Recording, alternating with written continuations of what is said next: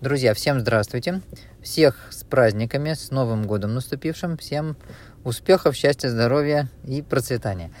А вы знаете, что 29 декабря вышло постановление правительства, которое регулирует отношения в части приемки передачи объектов долевого строительства. В общем, дольщики, которые э, участвовали в стройке, теперь по-особенному передают, точнее принимают квартиры от застройщика.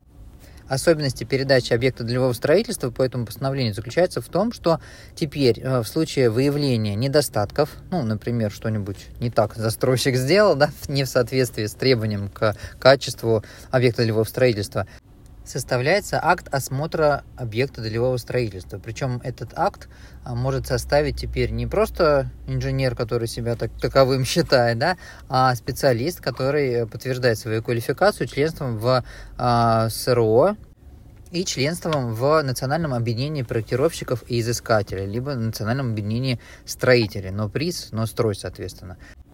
Чему может привести э, это постановление и эти особенности приемки квартир?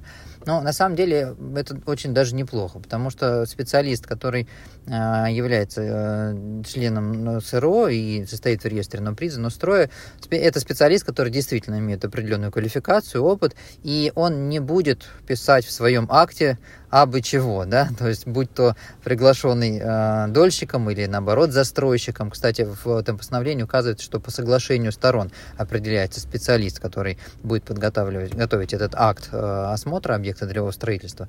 Поэтому э, ответственность, ну, скажем так, э, участие этого специалиста является своего образа гарантом того, что не будет в этом акте написано ничего лишнего, да, и ничего не будет недосказанного.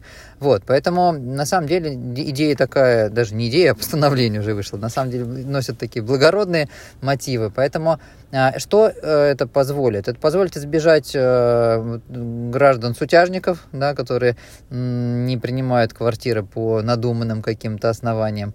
А, вот, это позволит исключить э, действительно передачу в пользование гражданам а, незавершенных, ну, условно, или объектов с недостатками. То есть это регулирует достаточно цивилизованно рынок первички, и регулирует э, отношения между застройщиком и дольщиком на этапе приема передачи квартиры. Это хорошее дело. Вот. И еще более хорошая новость э, в этом в том, что а, мы как раз являемся одной из таких организаций, которые имеет полномочия выполнять такие приемки и готовить акты обследования объектов долевого строительства. Ну, нас уже многие знают и знают как раз с той стороны, что мы не завышаем, мы не занижаем, а объективно отражаем тот состав объекта, который имеет место быть.